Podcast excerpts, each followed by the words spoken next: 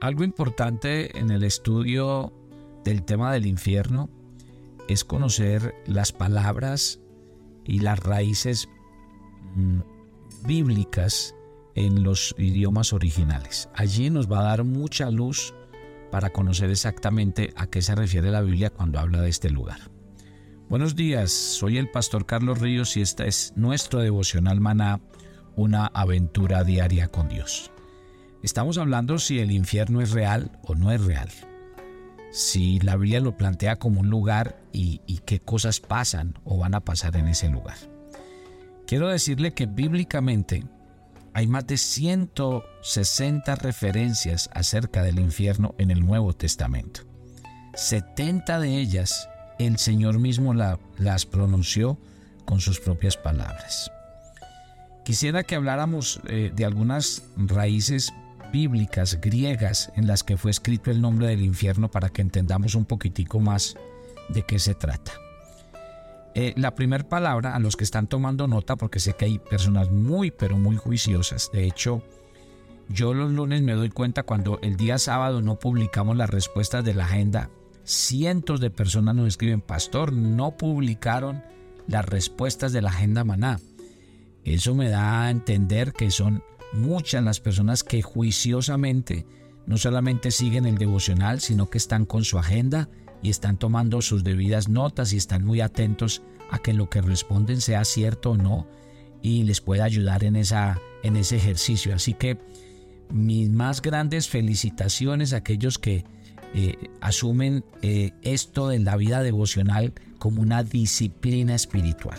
Y animo a los que a veces no lo hacen juiciosamente a que se acerquen a la agenda, eh, respondan las preguntas, luego después comparan, porque nosotros les damos la posibilidad, no solamente le hacemos la pregunta, sino que también les enviamos la respuesta para que ustedes corroboren cómo van en ese proceso de crecer y madurar en el camino de la fe. Bueno, si usted está con su agenda en la mano, el primer nombre que le voy a dar que recibe el infierno en una raíz bíblica es la palabra Geena. Geena la van a deletrear así. G-E-H-E-N-A. Geena o Gena. Este lugar eh, es un lugar al sur de Jerusalén, donde se ofrecían eh, en sacrificio a los niños. Dos reyes lo hicieron y si usted mira la Biblia encontrará que el rey Acaz y el rey ah, Manasés fueron eh, acusados de eh, una atrocidad como, como, hacer esto. La palabra ajena eh, en la tierra de Israel es el nombre del valle de los hijos de Inom. Y quiero que me acompañen por favor a Jeremías en el capítulo 7, versículos 31 al 32. Allí vamos a encontrar un texto bíblico que nos va a aclarar este punto. Y han edificado los lugares altos de Tofet, que está en el valle del hijo de Inón, para quemar al fuego a sus hijos y a sus hijas, cosa que yo no les mandé, ni subió en mi corazón. Por tanto, he aquí vendrán días, ha dicho el Señor, en que no se diga más Tofet ni valle del hijo de Inón, sino valle de la matanza, y serán enterrados en Tofet por no haber lugar. O sea que para Israel hablar del Jena era hablar de un lugar físico para ellos. Y era un lugar donde se quemaban los niños, era un lugar donde se quemaban a los muertos. ¿Qué es interesante?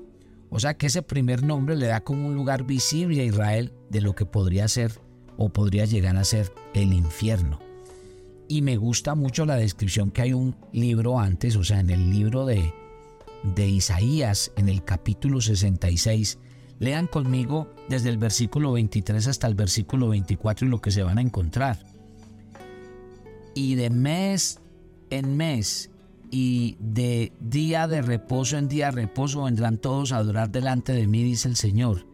Y saldrán y verán los cadáveres de los hombres que se rebelaron contra mí, porque su gusano nunca morirá, ni su fuego se apagará, y serán abominables a todo hombre.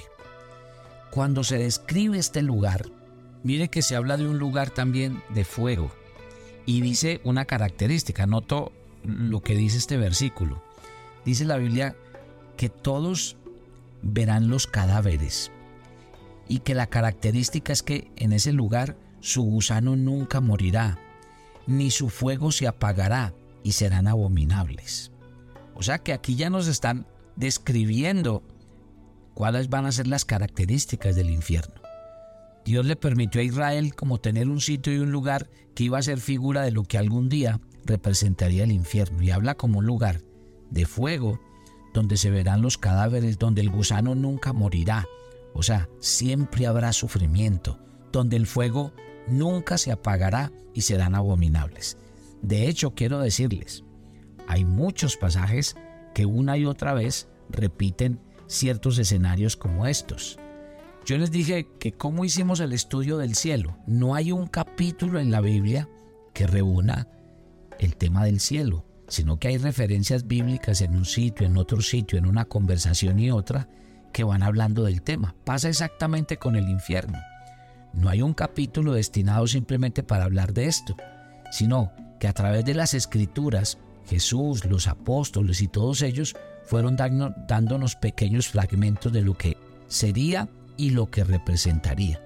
Cuando se habla de esto, el Señor Jesús habló del tema. Y quiero que vayamos por favor al Evangelio de Mateo en el capítulo 25, en el verso 41. Y en este verso el Señor dice así, entonces dirá también a los de la izquierda, apartaos de mí, malditos, al fuego eterno preparado para el diablo y sus ángeles, porque claro, el infierno solamente en un principio fue preparado para Satanás y sus seguidores que se habían rebelado contra Dios, pero allí también irán los injustos, aquellos que no aceptaron la salvación. Y dice la Biblia en, eh, en el siguiente Evangelio, en el Evangelio de Marcos en el capítulo 9, una referencia muy similar, versículos 43 y 44 de Marcos 9. Y dice la escritura, si tu mano te fuera ocasión de caer, córtala. Mejor te es entrar en la vida manco que teniendo dos manos e ir al infierno, al fuego que no puede ser apagado. Si ven? La Biblia nos va dando pequeñas referencias, pero nos va entrando en aquel lugar, que será un lugar de fuego, que será un lugar donde eh, la pena nunca termina, porque habla de un gusano que no muere, siempre hay dolor, donde el fuego no se apaga, siempre hay sufrimiento, de eso habla. Entonces, esto para hablar de la palabra ajena. Hay otra palabra eh, que se llama Hades. Esta es una palabra griega del Nuevo Testamento. Y ojo que esto ya lo había explicado yo cuando les hablé del cielo. Porque la palabra Hades en el Nuevo Testamento equivale a Seol en el Antiguo Testamento. Y para eso vamos a encontrar dos versículos.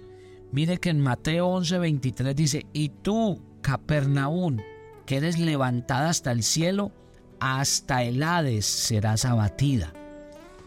Y Apocalipsis 1:18, más he aquí que vivo por los siglos de los siglos, amén, y tengo las llaves de la muerte y del Hades. Está hablando el Señor. Muy bien, entonces acuérdese, Hades es la palabra que en el Nuevo Testamento es el lugar de descanso de los muertos que sufren, de aquellos que no creen, y que en el Antiguo Testamento se le daba el nombre de Seol.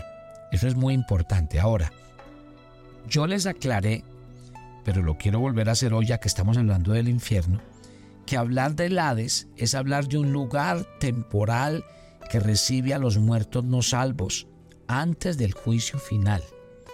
Y eso lo estudiamos, ¿se acuerdan? Lo quiero volver a hacer hoy porque es que quiero asegurarme que ustedes tengan la información clara y, puedan tomar nota y puedan mirar los textos bíblicos para asegurarse de que lo que yo les estoy enseñando está conforme a las escrituras.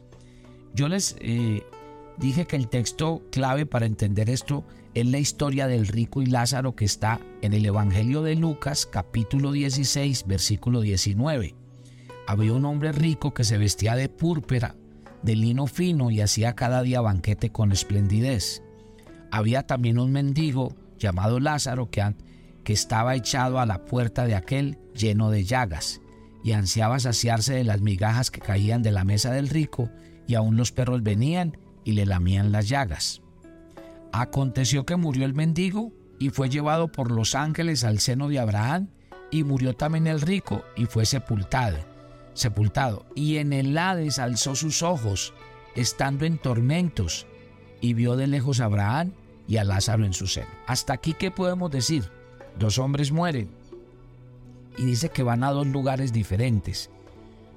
Una explicación hice eh, en un devocional pasado, diciendo que hasta el día en que Cristo murió, todos descendían, tanto justos como injustos, tanto los que creían como los que no creían, solo que en la parte del centro de la tierra habían dos lugares. Sí, en esos dos lugares estaba el paraíso y estaba el Hades. Entonces, claro, se diferenciaba un lugar del otro. Este pasaje no lo dice así, porque dice que murieron dos. Murió, murió Lázaro que era un hombre pobre y, murió el rico. Y dice que mientras que el pobre murió, fue llevado al seno de Abraham, o sea, al paraíso. Pero cuando muere el rico, dice que éste fue llevado al Hades. Y mire cómo menciona el verso 23. Y en el Hades alzó sus ojos estando en tormentos. O sea, la Biblia de qué habla. Uno, de que todos vamos a morir. Segundo, ¿de qué habla la Biblia? De que después de la muerte hay un lugar donde habremos de llegar. Y este lugar, específicamente llamado el Hades, es un lugar real y físico, al que la Biblia llama que es un lugar de tormentos. Mire que las personas son conscientes, porque dice que este hombre que murió y estaba en el Hades vio de lejos a Abraham. Estoy leyendo Lucas 16, 23 y a Lázaro en su seno. Entonces él dando voces dijo, Padre Abraham, ten misericordia de mí y envía a Lázaro para que moje la punta de su dedo en agua y refresque mi, mi lengua, porque estoy atormentado en llama. Vuelve a utilizar la palabra tormento y aquí ya habla de la palabra llamas, de ese fuego que no para. Versículo 25. Pero Abraham le dijo, Hijo, Acuérdate que recibiste tus bienes en vida y Lázaro también males. Ahora estés consolado aquí, tú atormentado. Tercera vez que utiliza la palabra tormento. Importante lo que nos dice acá. Cada uno en vida tiene la posibilidad de decidir dónde quiere llegar. Después de que uno se muere, ahí no hay rezo que valga, no hay novena que valga, no hay oración ni intercesión que valga porque el día que uno se muere va simplemente a dar cuenta de, de la decisión que tomó en vida.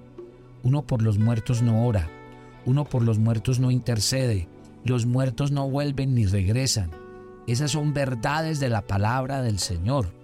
Y el versículo 26 dice, además de esto, una gran cima está puesta entre nosotros y vosotros, de manera que los que quisieren pasar de aquí a vosotros no pueden ni de allá para acá. Entonces le dijo, te ruego que le envíes a la casa de mi padre, porque tengo cinco hermanos que les testifique a fin de que no vengan a este lugar de tormento. Cuarta vez utiliza la palabra tormento, o sea que si este pasaje está hablando cuatro veces de un lugar de tormento, es porque realmente lo es, porque es un lugar que existe, porque es un lugar que es verdadero y donde la gente es consciente de lo que está pasando. Mire que este hombre le dice, Señor, por favor mande gente a mi familia. Porque él quiere volver y él le dice, no, a usted tampoco le está facultado volver, pero profetas tiene. Y esto, insisto, mi querida familia, es muy importante lo que estamos estudiando, porque dice, hay que oír cuando es tiempo de oír. Hay que oír y obedecer para podernos arrepentir y convertirnos al Señor. A Moisés y a los profetas tienen, óigalos. Entonces dijo, no, padre Abraham, pero si alguno fuere a ellos de entre los muertos se arrepentirán. Mas Abraham le dijo, si no oyen a Moisés y a los profetas, tampoco se persuadirán, aunque alguno se levantase de los muertos. La segunda palabra es Hades y entonces a la vez estamos tratando de la palabra Seol. Y pues en ese sentido, mi querida familia, son los nombres que recibe el infierno y que nos dan luces sobre lo que dice la palabra del Señor y a dónde quiere el Señor que nosotros entendamos. Hay una palabra que, una palabra más, y con esto termino el devocional de hoy, es la palabra tártaros. La palabra tártaros aparece solamente en el Nuevo Testamento una vez, y es cuando en segunda de Pedro, capítulo 2, versículo 4, utiliza un lugar del que poco se habla, pero también dice la Biblia que existe. Primer, perdón, segunda carta del apóstol Pedro, capítulo 2, en el versículo 4. Dice, porque si Dios no perdonó a los ángeles que pecaron, sino que arrojándolos al infierno los entregó a prisiones de oscuridad para ser reservados al juicio. Aquí se habla de los ángeles que terminaron convertidos en espíritus demoníacos y fueron arrojados a un lugar, a una prisión para ser reservados al juicio. Y se habla de la palabra tártaro, o sea que se cree que es un lugar más. Mañana les voy a dar más detalles porque esto se está poniendo interesante. Padre, gracias por esta mañana, por el comenzar de este nuevo día. Gracias por cada oyente de Maná, gracias por abrirnos los ojos del entendimiento y por dejar que tu palabra llegue a lo más profundo de nuestro corazón, entendiendo verdades tan profundas como estas. Llama a nuestro corazón al arrepentimiento, llama a nuestro corazón a la conversión, llama a nuestro corazón cada día a entender que es cierta las palabras que tú nos dices para que tomemos decisiones a tiempo. Te entrego este día nuestras obligaciones, nuestras vidas, nuestra salud. Ve delante de nosotros y guárdanos. Te bendecimos y te damos gracias en Cristo Jesús. Y este jueves yo estaré en vivo respondiendo preguntas. Todas las preguntas que usted tenga, los comentarios los puede hacer en vivo en nuestro canal de YouTube Devocional Maná, 7 de la noche hora Colombia. Los espero a todos. Bendiciones.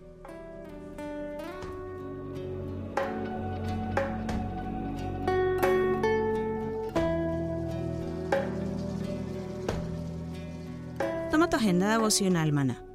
Hoy es el día 129 en nuestra agenda y el pasaje sugerido para la lectura de tu devocional personal el día de hoy es 1 de Timoteo 4 del 10 al 16.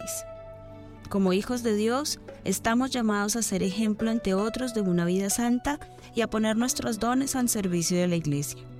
Por tanto, evalúa constantemente tu actuar y tu servicio en tu comunidad de fe. Te invitamos ahora a que respondas las preguntas que encuentras en tu agenda que te llevarán a conocer cada vez más a Dios y crecer en tu vida espiritual. Y para confirmar tus respuestas, visita nuestra cuenta de Facebook Devocional Maná o nuestra página web devocionalmaná.com.